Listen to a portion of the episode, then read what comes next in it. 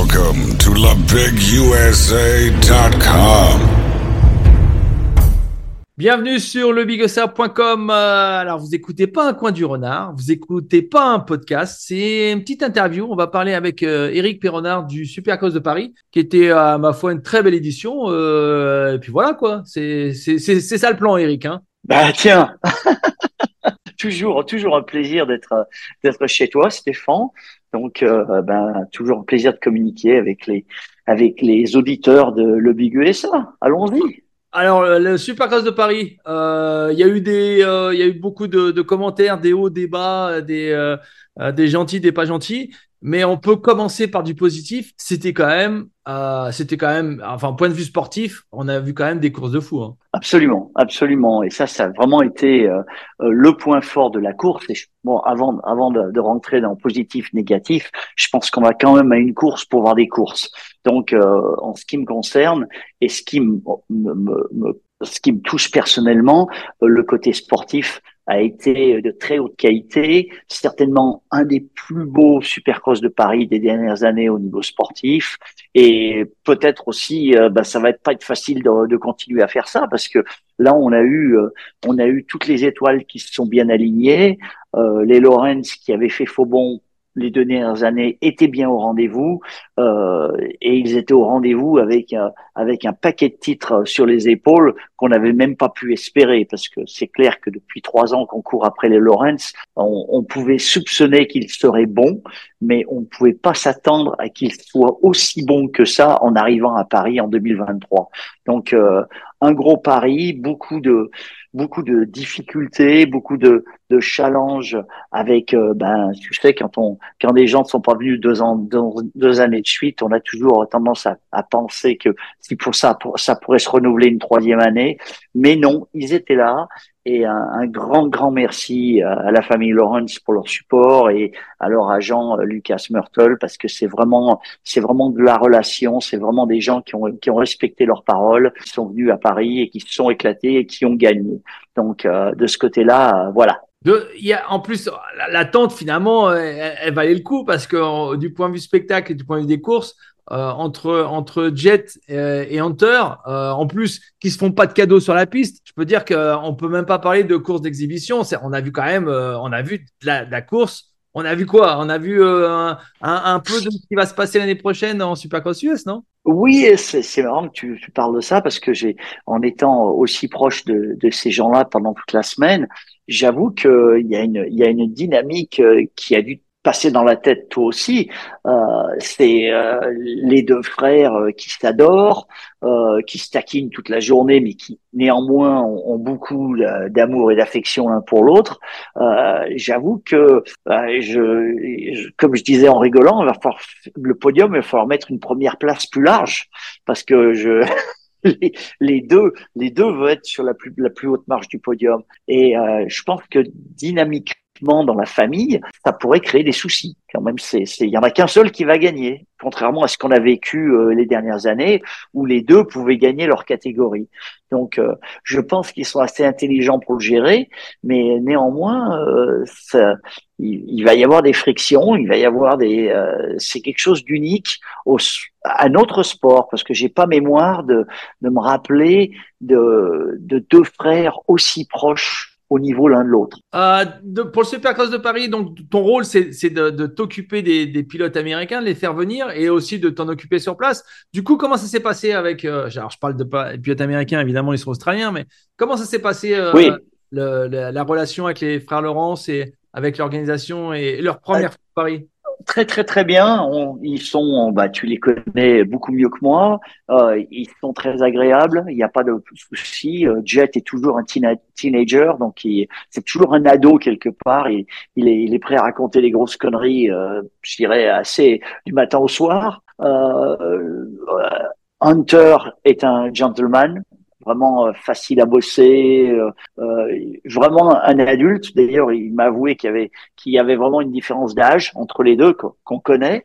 Euh, et je pense que c'est des choses aussi que toi tu as pu euh, remarquer dans tes dans, dans ton travail avec eux. Euh, et, la, la bonne surprise en plus des Lorraine, c'était Shimoda que qui qui est très timide, qui est un japonais et euh, c'est il s'est révélé très attachant euh, vraiment très intéressant tu vois il est sorti de l'aéroport en me disant bon euh, il y a une chose que je veux faire avant qu'on parle de moto c'est je veux voir Mona Lisa donc j'avoue qu'en en 35 ans de, du Supercross de Paris que j'ai vécu personnellement, on m'avait jamais fait cette demande.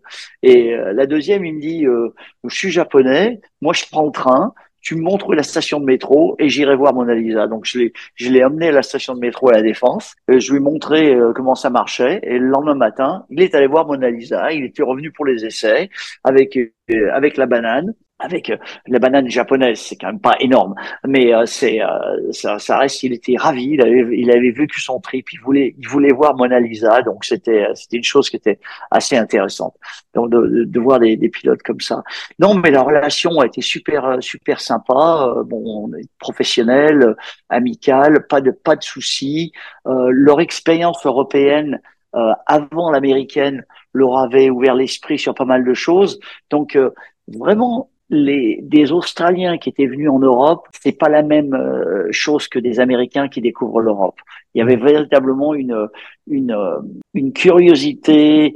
Euh, tout était beaucoup plus normal pour eux. C'était, ils revenaient un peu à la maison après leurs années européennes qui n'avaient pas été euh, euh, glorieuses euh, dans, à tous les niveaux, mais ils étaient vraiment vraiment sympas, faciles à vivre, euh, pas de pas de problème, très bonne expérience humaine en, ce qui concerne tous les champions que que on a amenés, qui, qui avaient été signés, et euh, donc vraiment vraiment positif par rapport à ce niveau-là. C'était puis bon la chance que que personne se fasse mal, hormis notre ami Breton qui s'est fait un un cours euh, le, au premier essai qui s'est sorti l'épaule.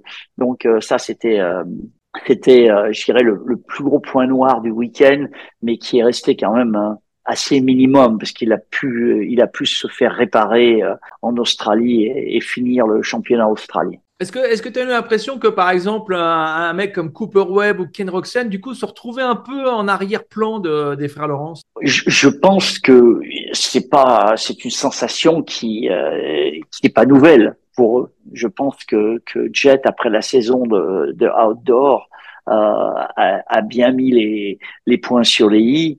Euh, J'avoue que de, de la, la présence d'un jet et je pense que tu pourras en parler avec euh, avec notre ami Jean-Michel Bell qui lui aussi a été assez impressionné par par euh, Jet Lawrence. Euh, Jet apporte quelque chose au sport. Hein. C'est vraiment quelque chose de nouveau. Son âge, sa maturité sur une moto et, tout ce qu'il peut faire, ça fait bien longtemps qu'on n'avait pas vu ça. Bon, c'est pas pour nous et pour les fans, c'est pas une nouveauté parce que bon, ça fait quand même deux trois ans qu'on le voit venir. C'est pas du, c'est pas de l'instantané à, la Digane, mais lui, bon, aujourd'hui, euh, il est, il est déjà rentré dans la cour des grands du motocross supercross sans équivoque. D'accord. Euh, je voulais parler, euh, on parlait des courses. Alors évidemment, euh, t'es pas complètement impliqué dans l'organisation euh, de l'événement. Comme j'ai dit, toi, ton boulot, c'est vraiment de ramener des pilotes, c'est ça hein? Oui, oui. Enfin, je peux dire que je, suis euh, organisateur d'événements euh, depuis 30 ans. Euh, mon boulot, c'est d'amener des pilotes mais je suis tout à fait ouvert à, des questions, à aider d'autres aspects de la course. Mais c'est vrai que pour Paris, le sportif étant la priorité, on se concentre sur le sportif et puis d'être sûr que tout arrive, que les motos arrivent, que les que les pilotes arrivent. C'est il y a une logistique euh, très sophistiquée qui est qui est euh, parfois entre les motos qui sont envoyées en Italie, chez, chez HRC, ramenées en France, les pilotes, les, les, les mécaniciens américains ne savent pas comment fonctionnent les péages. Enfin, on, on, a des, on a des histoires euh, du matin au soir. Les gars étaient prêts à laisser, à laisser les trois motos d'usine Honda dormir dans un camion HRC, dans une petite route, dans une petite rue de Paris. tu vois, au milieu de la nuit, il a fallu faire ouvrir le stade, mettre le, camion dans le stade. Il y a, il y a, il y a plein de côtés qui sont amusant et, et qui crée des soucis euh, qu'il faut qu'il faut régler toute la journée en fait. C'est c'est un petit peu le, le, le côté le côté exotique de cette course pour tous ces étrangers même pour moi parce que je j'ai beau euh, j'ai beau être franco-américain ou américain français il y a il y a toujours des choses à régler qui sont euh, qui sont euh, qui arrivent constamment sans qu'on s'y attende. Mais bon ça fait partie du job euh, une semaine euh, passionnante et épuisante, mais euh, ça s'est bien passé. Je vous... On n'a rien, rien perdu. Non, on n'a rien perdu. euh, on n'a rien perdu, mais je vais faire une petite, euh, une petite transition. Le fait qu'on a perdu peut-être quelque chose. Et toi, tu vas pouvoir me dire, et puis je vais te faire enfoncer quelque part une, une porte ouverte. tout le monde dit, le Supercross de Paris, c'est plus ce que c'était, c'est plus Bercy, c'est plus comme avant. Mais il, il faudrait peut-être expliquer aux gens euh, un jour pour de bon et euh, qu'on n'en parle plus, mais ça peut pas être comme avant entre, entre Bercy et le stade de Nanterre. Absolument, absolument. Il y a vraiment, euh, euh, oui, c'est pas comme avant, et c'est vrai, c'est vrai, c'est pas comme avant. C'est pas la même, euh, c'est pas la même énergie du public, c'est pas la même énergie de la salle. Euh, les choses ont changé. Euh, les, les, je veux dire, il y a beaucoup d'aseptisation de notre monde du motocross et du supercross. C'est-à-dire que les pilotes arrivaient avec un guidon et un pot d'échappement. Hein. Euh, le, le, team, le team Lawrence, c'était 12 personnes. Donc euh, crew chief, chef d'équipe, mécanicien, suspension guy, c'est ça n'a rien à voir au niveau déjà au niveau sportif. On n'est pas dans la même dans la même dans la même énergie. L'époque de, de Ricky Johnson, c'est pas l'époque de Jet Lawrence, clairement. Bon, une fois que ceci est dit, euh, il y a des choses qui ont disparu aussi. Le, le, le chaudron parisien, comme on appelait euh, l'arène de Bercy, euh, ça ne se transpose pas dans un stade moderne euh, qui est euh, qui est qui est l'aréna de, de Nanterre. Au même titre et ça, nous, on l'a vécu aux États-Unis, et je pense que les fans de, de motocross, euh, supercross, s'en sont bien rendus compte. Euh, L'US Open que j'avais créé en 98, le jour où c'est parti à Sam Boyd, bah, c'était plus l'US Open. Quand on les a mis dans un stade de la taille, bah, c'est marrant parce que Sam Boyd, c'est à peu près la taille de la U Arena, avec un peu, un peu moins, un peu moins de spectateurs pour la, la U Arena. Mais euh, la magie d'une petite salle, elle, elle n'est elle n'est pas transposable dans une grande salle. Et, et aujourd'hui, je pense que si on était resté à Bercy, on pourrait plus le faire. Parce que comme on, revenant deux minutes en arrière sur l'explication, les, les teams, ils veulent plus faire un arena cross. Regarde ce qui s'est passé avec le, le, WSX, le World Supercross à Abu Dhabi, euh, de mettre euh, Roxanne et les top pilotes dans un arena cross, ça n'a pas fonctionné il y a, il y a quasiment émote. Donc si on était resté à, Bercy, on aurait peut-être gardé une ambiance euh, plus explosive, mais je pense pas que des pilotes comme les Lawrence, Roxanne ou Webb euh, viendraient et reviendraient. Ça, je, c'est, ça fait partie de ces choses. Quand on le perd, euh, c'est parti. Au même titre que que quand Namur est parti, ben c'est pas Lomel qui a remplacé Namur au niveau ambiance. Et je parle comme un vieux con parce que je le suis. Euh, mais et le jour où euh, Monaco arrêtera de faire son Grand Prix dans Monaco, dans Monte Carlo, je pense que ben, il y aura pas quelque chose comme ça. Donc il faut vraiment, il faut vraiment qu'on apprenne à, apprécier ces choses-là et, à vivre avec. Tout, est tout est plus compliqué dans une grande salle. Alors la course il gagne, le sportif il gagne. Par contre, tout ce qui est euh, animation et autres, eh ben on se retrouve un petit peu avec un, je dirais un petit peu comme dans un super crossfeld, euh, avec avec une grosse différence, c'est qu'on avait un toit et que quand on a un toit, ben, si on respecte le sportif et les pilotes, il n'y a pas de feux d'artifice qui sont vraiment possibles. Et ça, c'est vrai qu'aux US, on est super réceptif aux feux d'artifice. Ça va bien avec la, avec la, la mentalité américaine de, de, des trucs qui pètent fort. Mais on peut pas faire un feu d'artifice dans une salle indoor. Ou autrement, ben, ça va être de la fumée très nocive et des choses comme ça qui vont, qui vont nuire à, à la qualité, euh, des, la qualité sportive des athlètes. Donc voilà, je te, je te, je, désolé, je un peu long, je te repasse la, je te repasse la balle. Non, non, non, mais tu, tu mâches un peu le travail parce que tu me parles de présentation et c'est, euh, et c'est quelque chose que j'ai envie de te parler aussi. Encore une fois, tu n'es pas impliqué dans l'organisation de, de la présentation et du show en lui-même. Mais il y avait, il y avait vraiment deux, euh, deux choses que les gens euh, ne comprenaient pas sur cette édition, euh, et c'était la 40e. Pourquoi, justement, pour les 40 ans, la, la, présentation du show était un peu. et encore une fois, j'y étais pas, donc je peux pas donner vraiment mon avis, mais d'après ce que j'ai lu, c'était pas. Les gens étaient déçus d'une présentation qui était peut-être un peu, un peu triste et un peu. Un peu euh, légère par rapport aux 40 ans de la course? Oui, euh, on ne pourra pas empêcher aux gens de penser ça. Je veux dire, ça fait partie des choses. Euh, j'aurais souhaité que Zapata soit là en train de, de nous voler au-dessus, mais je crois que c'est pas possible ou c'est plus possible, je sais pas exactement. Mais c'est vrai que même à l'U Arena, quand on a vécu du Zapata, euh, qui euh, c'était c'était assez euh, lunaire ce qu'il faisait hein, c'était et, et, je c'est vrai que des choses comme ça bon on n'a pas vu ça cette année. C'était beaucoup plus traditionnel je dirais encore une fois à la Feld avec les pilotes qui arrivent qui sont interviewés des, des, choses classiques mais on aurait pu s'attendre à des choses moins classiques pour les 40 ans, justement. C'est ça, c'est, je pense que c'était ça le. Oui, je peux pas. Je, tu vois, moi étant sur la salle, euh, étant sur la terre de la salle, je, je me suis pas rendu compte, euh, mais c'est clairement, on, peut toujours faire mieux, c'est sûr, c'est sûr. Donc, euh, au niveau de la présentation, bon, on avait poussé euh, le, le, le, le, budget sportif au maximum. Peut-être que ça a retiré du budget à la présentation.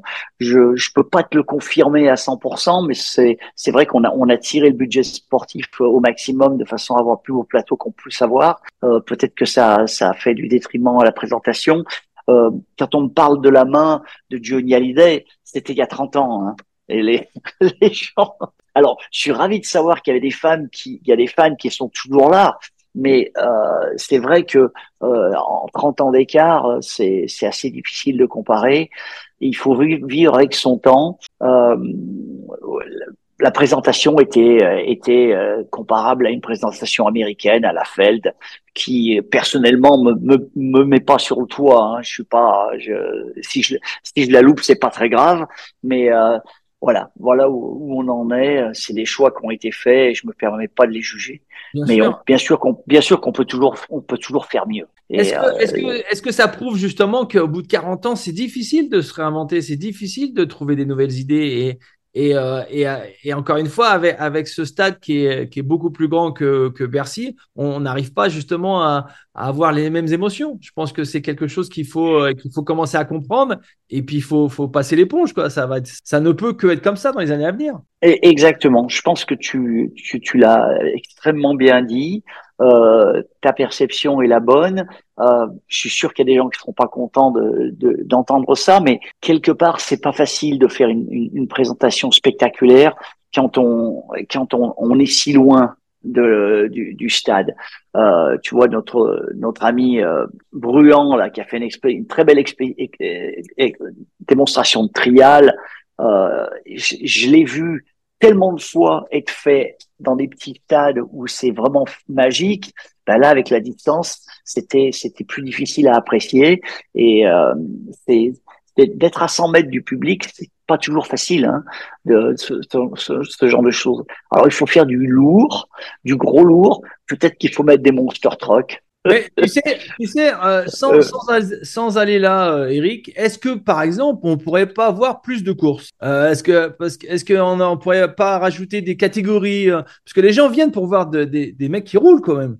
Et à la fin de la journée, putain, le freestyle, ça va deux secondes. Le truc en BMX, ça m'intéresse pas. Putain, je veux voir des mecs qui roulent. Pourquoi Pourquoi Alors là, le côté sportif, pourquoi il n'y a pas plus de catégories? Pourquoi il n'y a pas plus de courses? Pourquoi il y a plus de manches? il y a une, il y a une très, très, une explication très facile par rapport à ça, c'est qu'il n'y a pas de place. On ne peut pas, on ne peut pas avoir plus de place que l'on a. Donc, tu es, tu es déjà venu.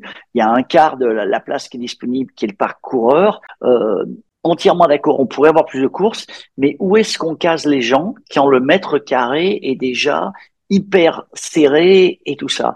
Je pense que c'est une très bonne idée, euh, ce que tu viens de dire, mais il y a un problème de logistique où quelle course tu fais pour pour que ce soit gérable logistiquement? Parce que si tu amènes 20 pilotes de plus, bah, quelque part il faut il faut 20 euh, easy comment on appelle ça en français, j'ai oublié, tu sais, les, les tentes, euh, les, euh, les, petites tentes ouais, de 3 mètres par 3 mètres.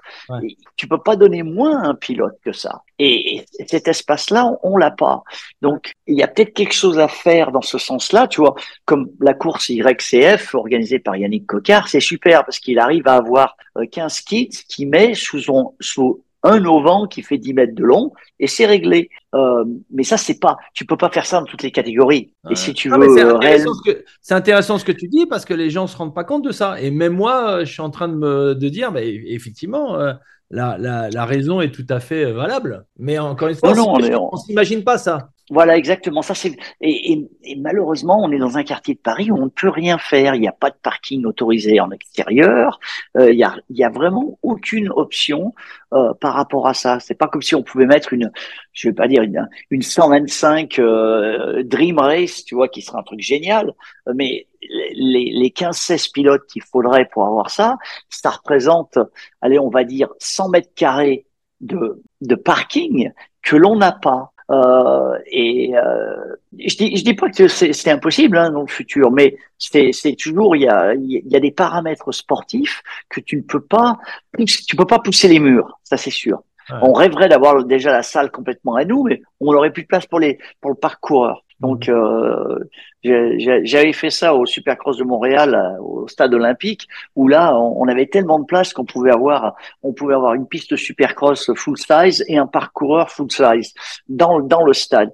Mais malheureusement, des stades olympiques couverts, il y en a pas beaucoup dans le monde. Donc, c'est toujours un petit peu les, les limitations. Bah, tu vois, encore une fois, c'est pour ça que c'est intéressant de te poser la question parce que euh, toutes ces interrogations et ces et ces euh, et ces euh, comment dire ces ces critiques finalement ont, un sens derrière.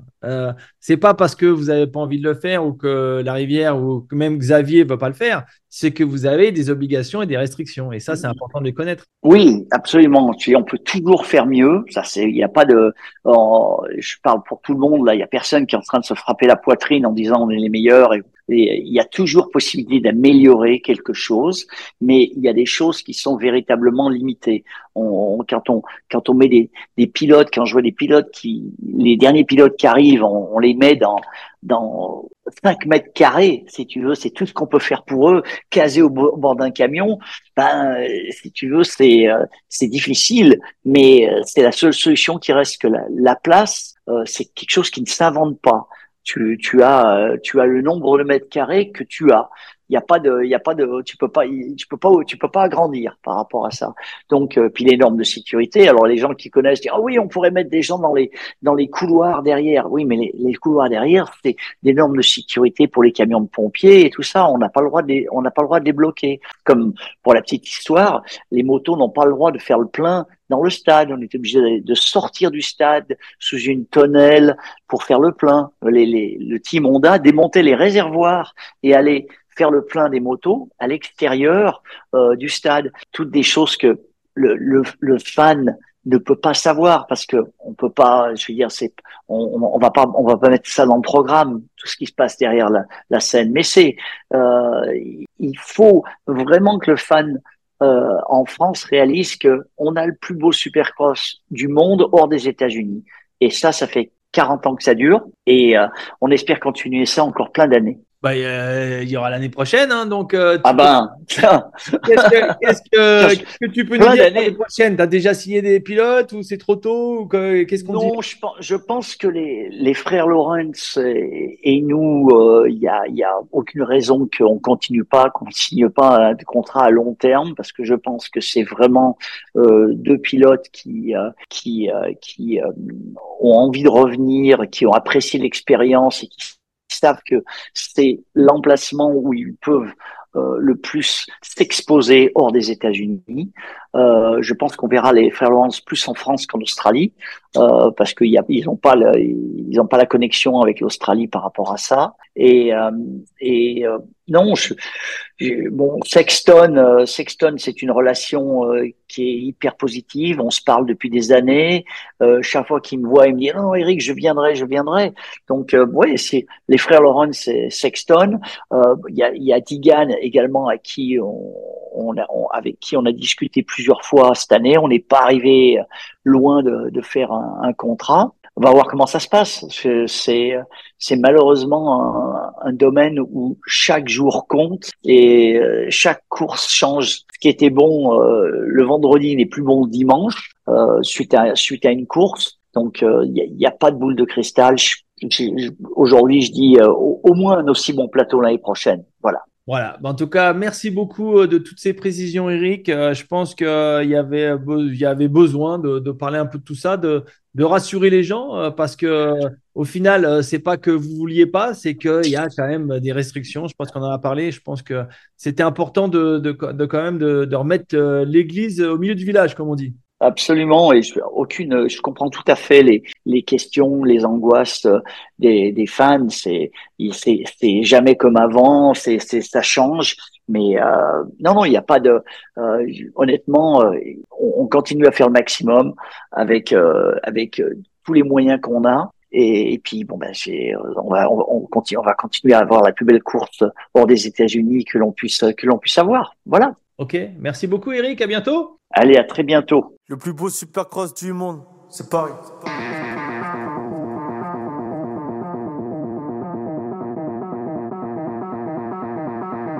Depuis 84 dans le POPP, la passion qui résonne à travers les années, le même feeling en entrant dans l'arène, le meilleur public, c'est dans notre ADN, des pilotes transcendés, juste par l'ambiance des posters qui prennent vie, pour tous les gosses des banderoles agitées, dans tous les sens, on parle en technique, on connaît tous les codes, ouais. H-10 minutes conso, 10 minutes bis qui s'illumine, wow.